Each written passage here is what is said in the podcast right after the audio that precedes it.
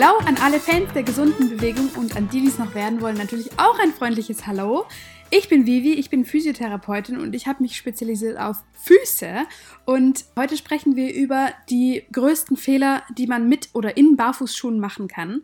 Also wenn du dir neue Barfußschuhe gekauft hast zum Beispiel, dann hör jetzt ganz, ganz gut zu, denn ähm, vielleicht kann ich dich davor bewahren, dass deine Füße irgendwann mal schmerzen werden. Denn es gibt schon die ein oder andere Sache zu beachten, wenn du Barfußschuhe kaufst bzw. trägst. Genau. Es ist nämlich so, dass du Barfußschuhe als Trainingsgerät ansehen kannst. Das heißt, wenn deine Füße es nicht gewohnt sind, ohne Unterstützung oder ohne viel Dämpfung und Abfedern sozusagen dein ganzes Körpergewicht zu tragen, dann solltest du dich, das ist gleich schon mein erster Tipp, langsam rantasten. Denn sonst ist es so, dass du natürlich auch im Fuß, da sind ja bekanntermaßen auch Muskeln, also wenn du meinen Podcast schon länger hörst, dann weißt du auch ungefähr wie viele. Und diese Muskeln kann man natürlich auch granatenmäßig überfordern, indem man einfach jetzt ganz, ganz schnell und viel in diesen diesen neuen Barfußschuhen ohne Unterstützung für deine Füße geht oder vielleicht sogar auch läuft. Mein Tipp Nummer eins ist schon mal, lass es langsam angehen, denn wie gesagt, Barfußschuhe kann man als Trainingsgeräte ansehen. Und wenn du jetzt zum Beispiel dich ganz frisch in einem Fitnessstudio angemeldet hast, dann gehst du da ja auch nicht an Tag eins hin und legst gleich mal 100 Kilo auf die Handelbank und drückst die 20 mal hoch und runter, sondern das schaffst du vermutlich nicht, wenn du noch nie in einem Fitnessstudio warst. Nicht nur vermutlich nicht, sondern unter sehr, sehr großer Wahrscheinlichkeit schaffst du es nicht. Aber auch wenn du da sozusagen 10 Kilo nehmen würdest und da gleich mal 100 Wiederholungen machst, dann hast du am Tag drauf und wahrscheinlich auch noch einen Tag 4 und am Tag 5 den Muskelkater deines Lebens. Und das ist ganz besonders in den Händen und Armen schlimm, aber auch in den Füßen. Und deswegen, wie gesagt, mein Tipp Nummer eins, lass es langsam angehen, was das Tragen der Barfußschuhe angeht. Du kannst da als Faustregel nehmen, dass du vielleicht so 30 Minuten am Tag eins machst und ähm, das dann langsam so Viertelstunden oder Halbstundenweise in den ersten paar Wochen steigerst. Im Prinzip würde ich dir aber raten, geh erstmal ganz ohne Barfußschuhe, also geh ganz barfuß. Und zwar, wenn es geht, auch draußen, weil der Barfußschuh dir immer noch was von den Sinneseindrücken wegnimmt, die du sonst eigentlich spüren würdest, wenn du ganz barfuß wärst. Und das macht uns auch, wenn wir ungeübte Barfußgeher und Geherinnen sind, macht uns das langsamer. Das heißt, wir gehen viel achtsamer, wir machen kürzere Schritte, wir achten besser drauf, wie ist der Untergrund, ist das jetzt gerade ein sehr rauer und harter Asphalt, ähm, geht man da vielleicht mit ein bisschen weniger Schwung äh, drauf zu oder ist es ein warmer, weicher Waldboden. Es gibt ja ganz große Unterschiede, zumindest wenn man auf eher natürlichem Untergrund unterwegs ist und das ist wichtig, dass man das zuerst mal spürt und ähm, dann vielleicht auch besser übersetzen kann in das äh, Gehen in Barfußschuhen. Also jetzt habe ich da gerade schon ein paar Dinge genannt, die auch wichtig sind. Neben meinem Tipp 1 würde ich als Tipp 2 sagen, geh langsam.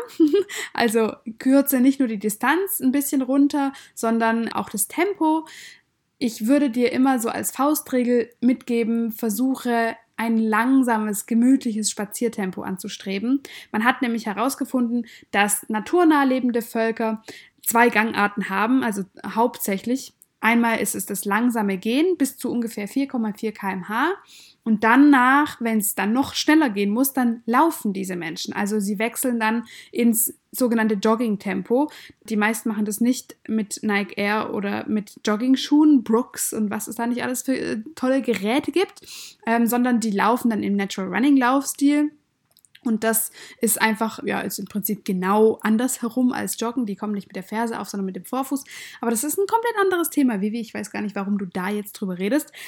Also, versuch langsam zu gehen, das ist mein zweiter Tipp. Und das hat natürlich auch den, den Nebeneffekt, dass du deine Schritte kürzer machst. Also wenn du dann noch einen, einen Cue brauchst, also noch eine Trainingsanweisung sozusagen, dann versuch deine Schritte einfach ein bisschen kürzer zu machen.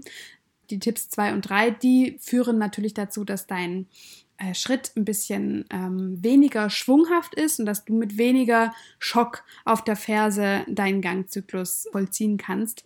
Das ist natürlich dann angenehm, nicht nur für die Ferse, sondern auch für alle anderen weiter oben liegenden Gelenke, Geräte wollte ich gerade schon sagen, Gelenke, weil weniger Schock in diesem Fall einfach ähm, ja, weniger Stress für die Gelenke und für die gelenkumliegende Gewebstrukturen bedeutet. Und das ist im Prinzip schon so, das sind schon die richtig einfachen Tipps. Geh langsam, versuch äh, die Schritte kürzer zu machen und mach nicht gleich die volle Distanz. Also wenn du jetzt zum Beispiel praktischer Tipp in die Arbeit gehst und äh, da dann natürlich auch neun oder zehn Stunden oder sowas bist, vielleicht noch eine Stunde hin und eine Stunde zurück unterwegs bist, dann ist es ein richtig, richtig langer Arbeitstag auch für deine Füße.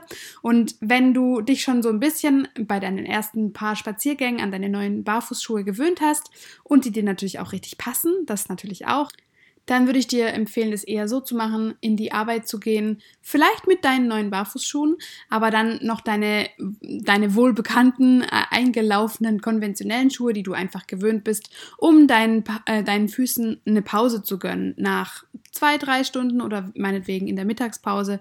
Das ist eigentlich ja meistens eine ziemlich große Entlastung. Zumindest erzählen mir das viele Teilnehmenden aus meinen Kursen, dass das ja ein ne, ne guter Kompromiss ist, sagen wir es mal so. Sollte es doch mal zu viel gewesen sein für deine Füße, dann gönn denen doch am Abend mal eine schöne Massage oder vielleicht ein wohltuendes Fußbad mit Magnesium zum Beispiel oder mit irgendeinem anderen Entspannungsbad.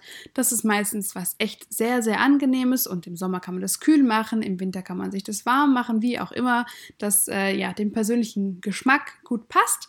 Da würde ich auf jeden Fall dazu raten, deinem Gefühl zuzuhören, was deine Füße gerade verlangen sozusagen. Ne? Brauchen die eher Entspannung, also war das ein bisschen viel oder brauchen die vielleicht sogar auch Training, wenn du das Gefühl hast, deine Zehen und insgesamt deine Füße, die waren ihr ganzes Leben lang eingesperrt, in Schuhen drin gesteckt und es wäre eigentlich ganz gut, wenn die Muskulatur, die da unten ja trotzdem ist, obwohl man sie vernachlässigt, wenn die so ein bisschen Training abbekommen würde, wenn die Zehen sich ein bisschen besser bewegen könnten, nachdem sie jahrelang in engen Schuhen gesteckt haben, wenn die ja, wenn die Füße so richtig lernen, was ihre Aufgabe ist, dass die dich kräftig dein ganzes Leben lang noch tragen können. Dann kannst du natürlich auch Training machen für deine Füße.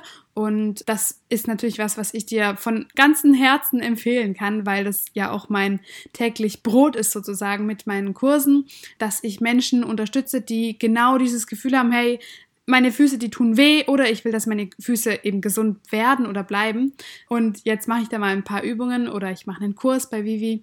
Damit habe ich also sehr viel äh, Kontakt schon mit Leuten, die ja eben entweder zu schnell auf Barfußschuhe umgestiegen sind, die gar nicht irgendwie eine, eine Umstellungszeit zugelassen haben, Menschen, die extra auf Barfußschuhe wechseln, weil sie eben in konventionellen Schuhen Schmerzen haben, Menschen, die ja einfach zum Beispiel Schmerzen vorne am Quergewölbe haben und so eine, ein bisschen so eine Hornhautplatte zwischen der C2 und 3 unten am Ballen oder weil sie Fersenschmerzen haben oder Schmerzen an der Sohle oder weil die Schuhe die große Zehe auch ziemlich deformiert haben und äh, vielleicht sich da auch aus anderen Gründen ein Hallux valgus entwickelt hat.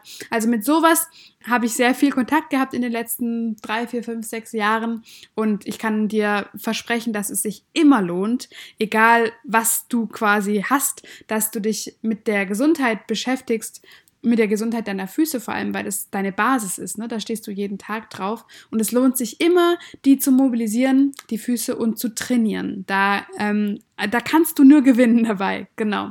Ja, das waren im Prinzip meine Tipps zum Thema, was kann man tun, wenn man auf Barfußschuhe umstellt. Ich fasse es nochmal ganz kurz zusammen.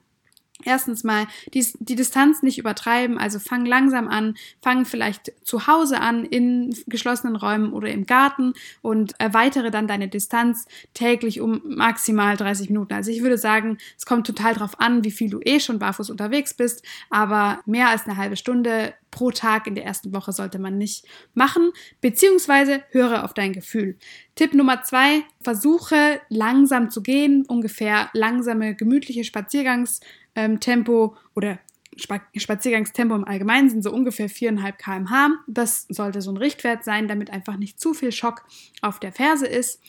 Tipp Nummer drei, die Schritte ein bisschen kürzer machen und wenn du möchtest, Tipp Nummer vier, deinen Füßen auch mal eine leichte Massage oder ein entspannendes Fußbad gönnen. Tipp Nummer fünf, unbedingt deine Füße mobilisieren, also wieder beweglich machen, zu ihrer gesunden Beweglichkeit zurückbringen und trainieren, das heißt sie stärker machen, die Muskulatur der Füße stärken und natürlich auch die Muskulatur der Beine und des Beckens und so weiter, damit du dein Leben lang schöne, gute, also gut trainierte, gesunde, starke Füße hast, die dich hoffentlich lange und immer schmerzfrei bis ins hohe Alter tragen werden. Genau, wenn du möchtest, dann guck dir gerne meine Kursangebote auf meiner Webseite an, die heißt vivibarfuß.com. Da kannst du mal schauen, ob da was für dich dabei ist. Wir haben da mehrere Optionen sozusagen zur Verfügung. Und ja, ich würde mich sehr, sehr freuen, wenn du Lust hast, diesen Podcast zum Beispiel zu abonnieren, damit du die nächste Folge direkt auf dein Handy angezeigt bekommst.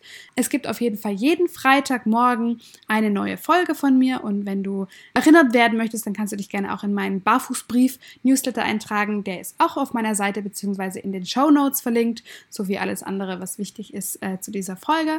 Genau, ich wünsche dir einen wunderschönen weiteren Tag bzw. Mittag, Abend, Nacht, wann auch immer du das anhörst. Und sag mal bis bald, äh, bis zur nächsten Podcast-Folge. Ich freue mich schon drauf. Bis dann!